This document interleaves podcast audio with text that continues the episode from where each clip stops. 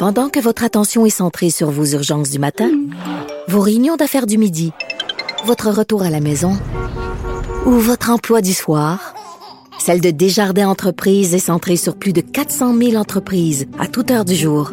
Grâce à notre connaissance des secteurs d'activité et à notre accompagnement spécialisé, nous aidons les entrepreneurs à relever chaque défi pour qu'ils puissent rester centrés sur ce qui compte, le développement de leur entreprise. Un adolescent de 17 ans poignardé. Une autre femme assassinée. Il est visé par des allégations d'inconduite sexuelle. Les formations politiques s'arrachent le vote des familles. Comment faire fructifier votre argent sans risque? Savoir et comprendre les plus récentes nouvelles qui nous touchent. Tout savoir en 24 minutes. Avec Alexandre Morin-Villouellette et Mario Dumont. En manchette dans cet épisode, Marc Garneau quitte ses fonctions de député fédéral. D'autres révélations par le réseau Global sur l'ingérence chinoise au Canada. Québec solidaire veut rendre illégales les évictions au profit d'Airbnb. Et une femme trouve le corps de son mari disparu huit mois après en allant chercher des décorations de Noël. Tout savoir en 24 minutes. Tout savoir en 24 minutes. Bienvenue à Tout savoir en 24 minutes. Bonjour Mario. Bonjour. Nouvelle qui est tombée ce matin comme une bombe. Le député à la Chambre des communes depuis 2008, ancien ministre Marc Garneau, qui a confirmé qu'il allait se retirer de la vie politique ce matin. C'était en marge d'une réunion du caucus québécois du Parti libéral à Ottawa. Euh, dit que par respect, il finirait par l'annoncer tout d'abord là aux autres députés libéraux de l'ensemble du pays. Mais c'est quand même une nouvelle que l'effet effectivement d'une bombe, même si dans les dernières semaine, Marc Garneau avait eu des accrochages avec le reste du caucus. Là. Ouais, mais faisons toute l'histoire. D'abord, c'est une une brillante et grande carrière euh, scientifique, euh, quelqu'un qui est un docteur en génie électrique, qui a occupé des hautes fonctions, qui était dans la marine canadienne, euh, jusqu'à devenir astronaute, oui. qui est allé trois fois dans l'espace. C'est le premier Canadien qui l'a fait. Donc, tu sais, son, son, son CV est impressionnant. il, a même, ouais, il a même présidé l'Agence spatiale canadienne en 2001 2006. Et il était, je me souviens d'une époque où son nom circulait comme un potentiel gouverneur général. Puis là, ben, euh, respect quand même de choisir en être gouverneur général ou de dire non, non, moi je me présente dans un comté sous la bannière d'un parti, puis je vais être dans la politique active, puis tu sais, je serai pas dans l'honorifique, puis je vais me mettre à risque, puis je vais. D'ailleurs, il s'est présenté une première fois dans une circonscription où il a perdu ses élections. Ensuite, il s'est représenté dans NDG Westmount. Là, ses chances étaient meilleures pour les libéraux. Il a été élu. Oui, parce que la politique là, active puis impliquée, c'est beaucoup plus impitoyable que d'être gouverneur général. général d'avoir une pension à vie, de faire des voyages au repas à 100 000 dollars jusqu'en Arabie Saoudite. T'as pas, d'opposition, t'as pas d'adversaire, t'as pas d'élection, t'as pas le stress de perdre, t'as pas un bureau de comté. Donc là, j'ai un respect pour ça. Euh, il a été ministre avec des succès et des moindres succès. Au transport et aux affaires étrangères, notamment. Au transport, ça a été inégal, mettons. Mais quand Justin Trudeau l'a laissé de côté, Là, je remonte à l'automne 2021. M. Trudeau réélu pour son troisième mandat, forme son, son nouveau cabinet pour son troisième mandat. Euh, pas de place au cabinet pour Marc Garneau.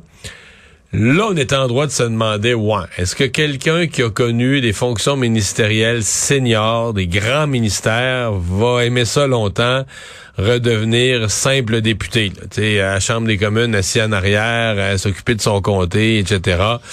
Et ben, ce qui devait arriver arriva. Là, rendu à son âge en plus, tu dis, ouais, des années professionnelles, il m'en reste moins devant moi que j'en ai derrière. Est-ce que je vais aller passer à devenir, redevenir, tu sais, la fois que tu regardes l'ensemble de sa carrière, redevenir simple député. après avoir été dans l'espace, être astronaute. puis directeur de l'agence spatiale, ministre senior, donc redevenir simple député, je pense que pour lui c'était un peu un peu plate. Ouais, puis ça se sentait dans les dernières semaines, entre autres, que ça commençait à dérailler aussi parce que il s'est attiré ben beaucoup de prom du reste du euh, de son caucus parce qu'il s'est euh, opposé à la réforme sur les langues officielles qui est pilotée par son propre gouvernement, Mario. Lui, Emmanuel Lambropoulos, on fait front commun. Il est député d'NDG Westmount et, euh, bon, je dis pas que c'est relié, mais sa conjointe est vraiment une anglophone. Là. Est-ce que la combinaison de ces facteurs-là est devenu un défenseur de la communauté anglophone, craignait que la loi, la charte québécoise de la langue française vienne nuire au, ben, en fait, il considérait qu'elle nuit aux droits des anglophones, bafoue les droits des anglophones, mais il voulait surtout pas que la charte fédérale, que la, loi fédérale pour les langues officielles reprenne la charte québécoise de la langue française.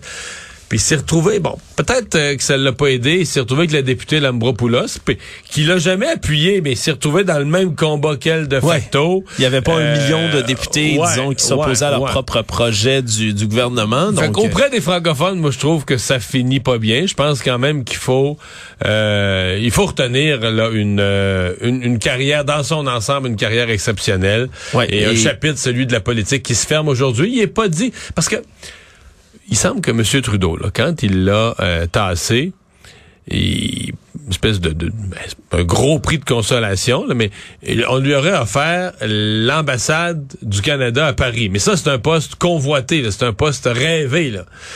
Mais bon, lui, compte tenu que sa conjointe est anglophone, c'était pas...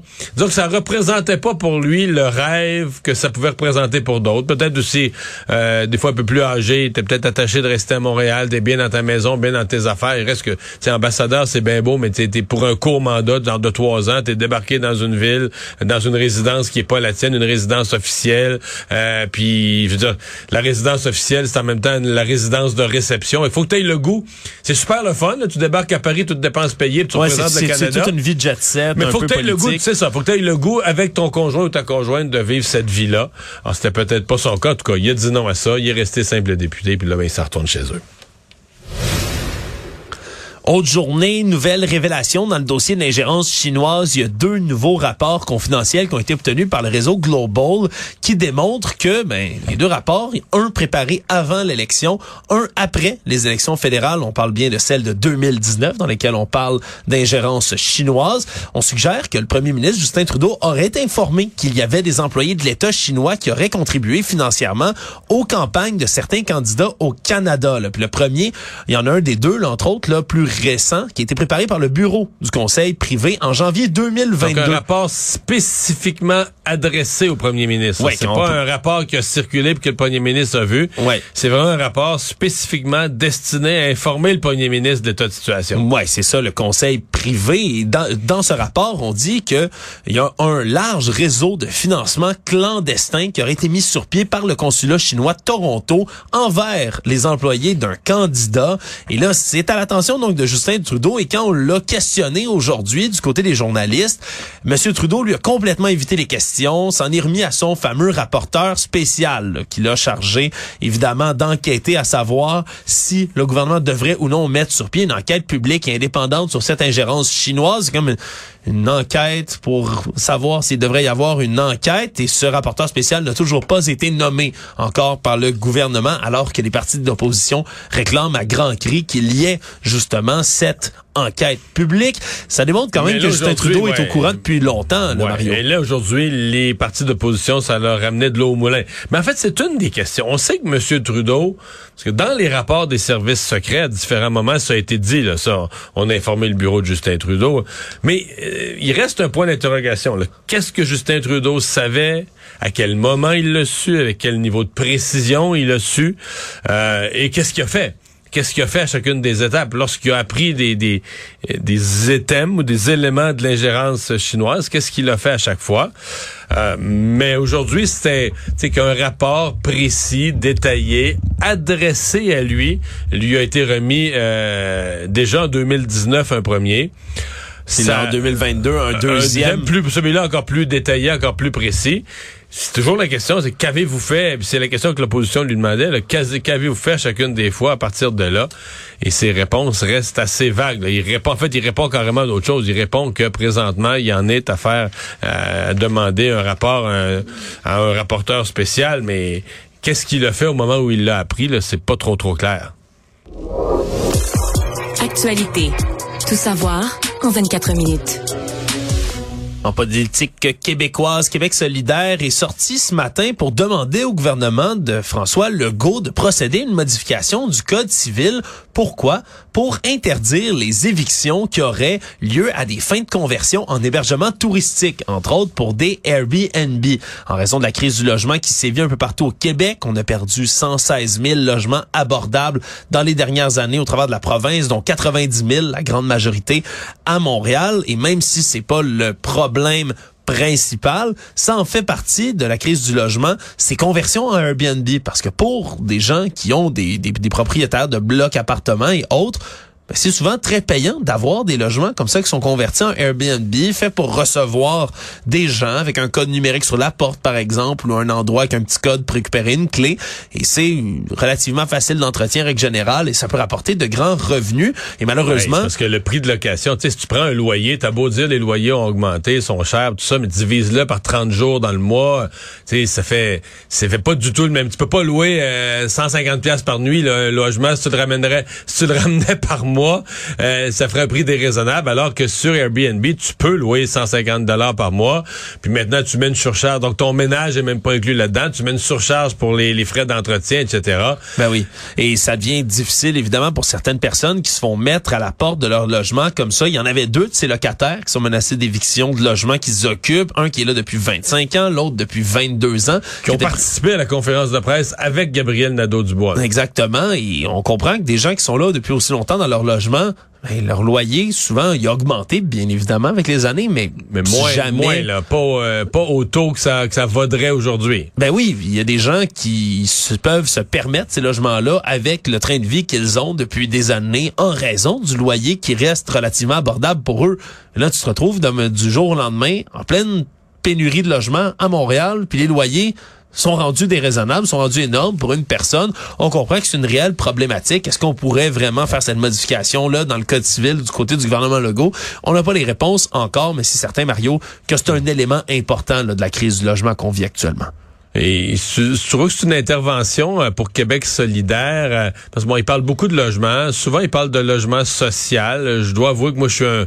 Pas que je suis complètement sceptique. Je pense qu'il faut un certain logement social, mais quand on laisse entendre à la population que toute la crise du logement passe par du logement social, là, je pars à rire. Voyons, parce vraiment que le gouvernement, que la crise, le manque de logement généralisé qui se vit dans notre société va se régler avec du logement entièrement construit puis géré par les gouvernements? Et on va tout se ruiner trois fois. Il faut qu'il y ait des politiques qui encourage les constructeurs, les entreprises à construire davantage. Autre journée également et autre problème à la SAAQ, alors qu'il y a encore des fils un peu partout au bureau, au point de service de la Société d'assurance automobile du Québec. Mais aujourd'hui, c'était une panne qui s'est déclenchée vers 11 heures ce matin, panne électronique du système informatique, donc qui, a empêché ben, des employés de fournir des services. On tentait de donner les services qu'on doit donner habituellement à la SAQ et le système informatique est complètement planté, était complètement buggé. On dit que ça a duré une soixantaine de minutes, mais qu'il y a des employés qui ont dû effectuer comme ça des transactions manuellement dans les cas où c'était possible. Mais on a bien sûr dû renvoyer des gens à la maison, là, des gens qui venaient pour faire leurs opérations, qui ont dû être retournés chez eux avec un rendez-vous à une date ultérieure. Disons que euh, dans le contexte actuel... Euh, c'est pas bienvenu. Parce que je l'ai fait ce matin, l'exercice euh, de prendre un rendez-vous. Mais je n'avais pas besoin, c'est juste, je, je, je, l'ai pas cliqué, je me suis juste rendu jusqu'à la dernière étape pour voir la date. Euh, sur la rive sud, j'avais la première date de rendez-vous disponible, c'était le 27 avril à 16 h Faudrait pas qu'il manque un permis, hein? C'est loin un petit peu, là. Oui. Et c'est pour ça que quand on me dit à la SAC que la, crise devait être, devrait être réglée d'ici la fin avril, je me dis, ouais, mais si tous les rendez-vous sont pris déjà pour tout le mois d'avril, ça va être le bordel en avril aussi? Moi, mais je veux dire, les gens qui, ça veut dire, c'est que, mettons, les gens qui vont, qui vont prendre un rendez-vous à partir de la semaine prochaine vont l'avoir en mai. Fait que là, tu dis, ouais, mais là, la crise, elle, déborde un peu sur le mois de mai. Puis les gens qui vont vouloir un rendez-vous au mois de mai, mais il y en a... Tu sais, à moi, euh, moi j'ai quand même espoir que ce que la ministre euh, des Transports, Geneviève Guilbeault, a fait hier soir, ça, ça peut donner un résultat. En reportant, vous avez ben, votre permis de conduire est dû, on vous le, il va être bon, on vous le laisse valide pour un autre 90 jours de plus. Ça, c'est peut-être le genre de mesure qui va venir vraiment réduire la pression. On parle de dizaines de milliers de rendez-vous qui ne seront plus nécessaires assez, je l'espère, c'est peut-être la meilleure façon d'enlever de la pression sur le système. Même que des gens qui ont des rendez-vous vont l'annuler, vont dire, regarde, je vais le laisser à quelqu'un d'autre. Moi, j'ai 90 jours de plus. Oui, et d'ailleurs, en recevant ce matin à ton émission LCN, là, la ministre des Transports, Geneviève Guilbeault, elle a assuré aussi que les contraventions qui vont être données en lien avec tout ça, ben, vont être annulées. Hein, pas plus tard qu'hier, on parlait avec quelqu'un qui a eu une situation absolument ahurissante, son véhicule coincé à la fourrière pendant une semaine parce que le système informatique n'a pas retenu le fait qu'il avait payé ses plaques alors qu'il l'avait bel et bien fait. Lui, ses contraventions, il risque d'être annulé. Ben, serait ce que je comprends intercepté là au niveau parce que la contravention est donnée par le policier sur le bord de la route là. Euh, est, envoyée aux citoyens. Mais entre-temps il faut qu'elle soit comme constatée là, au ministère de la Justice et là il semble qu'on pourrait intercepter certaines de ces euh, constatations et les annuler dire ça ça ça c'était voici une situation qui dépend de nos bureaux de la SAC et donc l'enlever. Donc la personne l'aurait reçu sur le bord du chemin, une contravention, mais aurait jamais, euh, recevrait jamais la lettre chez elle, recevrait, recevrait jamais l'avis d'infraction à la maison, la, suite, le, ça serait intercepté en route. Je le mets tout au conditionnel parce que j'ai déjà, j'ai déjà vu des gouvernements sincèrement annoncer que là, le processus, puis dans les faits, l'appareil suit pas, la machine, l'appareil judiciaire ou la machine suit pas. Euh, le ministre était semi-affirmative là-dessus. Dit que c'est ce qu'elle veut, c'est ce qu'elle souhaite, c'est ce qu'elle pense qui va arriver. Mais après ça, est-ce que ça mais va elle met suivre? pas sa tête sur le bio là, pour, pour une affaire comme ça. Elle, tu vois, quand dans elle, elle se dit, est-ce que la bureaucratie va suivre? Tout savoir en 24 minutes. Après ce cas hier d'un homme enseignant de Montréal-Nord ayant plaidé coupable à des contacts sexuels sur des élèves, voilà qu'aujourd'hui, c'est une éducatrice spécialisée de Montréal qui a coupé court aux procédures judiciaires en plaidant coupable ce matin. Une dame de 41 ans, Véronique Campo, qui a plaidé coupable de contacts sexuels, d'incitation à des contacts sexuels ainsi que d'exploitation sexuelle sur une élève, une jeune adolescente de 13 ans qui avait besoin d'aide, donc qui venait s'enquérir de ses services à l'école mais elle aurait plutôt développé une espèce de relation avec elle. Tout ça remonte quand même un bon moment en 2011 et au printemps, elle rencontre sa victime, commence à vouloir l'aider dans cette euh, dans cette relation professionnelle, mais ça dégénère à un moment où dans un parc l'accusé embrasse sa victime sur la bouche et ça se poursuit par la suite. Elle aurait même loué une chambre d'hôtel pour avoir des contacts sexuels avec elle. Ensuite, ça se poursuit pendant l'été 2011 lorsqu'ils vont faire du camping ensemble. À l'hiver, ça prend fin, sauf que l'été suivant, ben, une relation illégale revient, se développe à nouveau et ils forment officiellement, je demande gros guillemets, un couple à ce moment-là, l'intervenante et la jeune adolescente. Et ça va durer jusqu'en 2014 pour finalement prendre fin.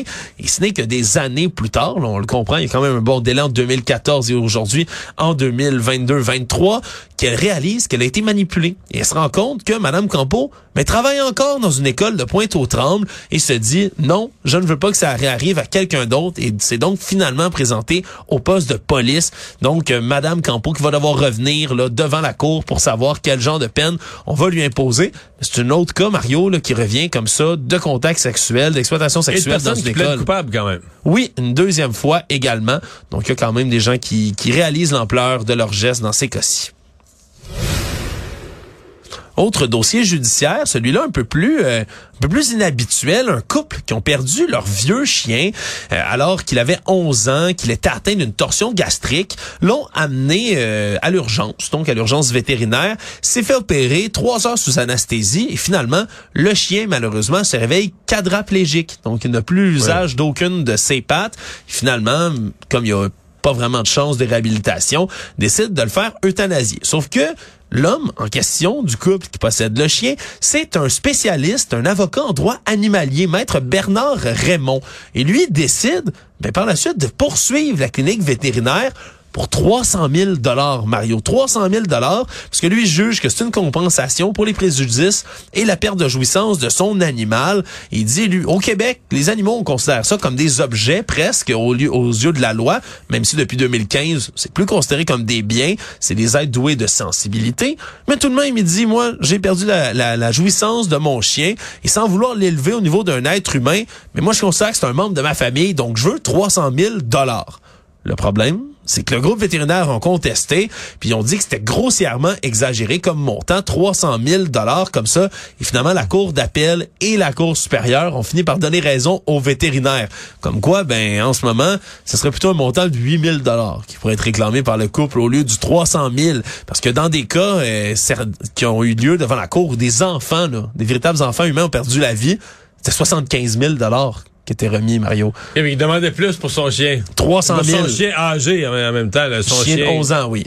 Ouais. qui considérait comme un membre de sa famille, mais tout de même, l'homme en question, l'avocat, lui, considère qu'il a perçu un plafond de verre, qui est en train de créer un précédent par rapport à tout ça. C'est quand même un cas inhabituel, puis la cour, elle, n'a pas été vraiment Mais, dure. mais euh, la question qui est pas claire pour moi, est-ce qu'il y avait vraiment manquement du côté vétérinaire? Mais ça, ça reste à prouver devant un juge encore qu'il y a une faute là-dedans, parce que... Parce que s'il n'y a pas de faute du vétérinaire, je veux dire, tu vas porter ton chien chez le vétérinaire, il est trop vieux, désolé. euh. Ouais, parce que Maître Raymond, lui, est convaincu qu'il y a eu faute grave dans ce cas-ci. Donc, ce sera euh, à suivre, là, parce que, mais ça se poursuit quand même, même si ce sera pas à 300 000 dollars. Économie. La Banque du Canada a annoncé aujourd'hui, pour la première fois depuis un an, que le taux directeur allait être maintenu à 4,5% Il y a eu huit hausses consécutives. On se souviendra, là, la dernière était datant du 25 janvier dernier. Et là, on a gardé ça au neutre. Ça va faire du bien pour certaines personnes, Mario, quand même, qui, qui ont Oui. été branlées dans la dernière On année. regarde ça quand même à 4,5 Il faut penser que les augmentations de la dernière année sont sans précédent. là. Jamais dans notre histoire, les taux d'intérêt, ou à peu près jamais, les taux d'intérêt ont augmenté. Ils ont déjà été plus hauts, mais ils ont jamais augmenté si vite. Ils ont jamais augmenté en si peu de mois, euh, à coup d'un demi-point, trois quarts de point. Et donc, euh, ouais, la Banque du Canada, au moins aujourd'hui, la Banque du Canada a tenu parole. C'est ce qui, c'est les, les signaux qu'elle avait envoyés, c'est qu'il n'y aurait pas d'autres hausses des taux d'intérêt. Mais là, elle envoie quand même des signaux. Bon, elle dit qu'elle pourrait être obligée, dans certaines circonstances, de les hausser à nouveau si l'inflation se remet hors contrôle. Ouais, ils veulent ramener la cible d'inflation vraiment à Ouais. 2% Mais quand même, il- le message général aujourd'hui, c'est les hausses des taux d'intérêt, c'est derrière nous. Ça veut pas dire qu'on va les baisser rapidement. La Banque du Canada a l'air confiante.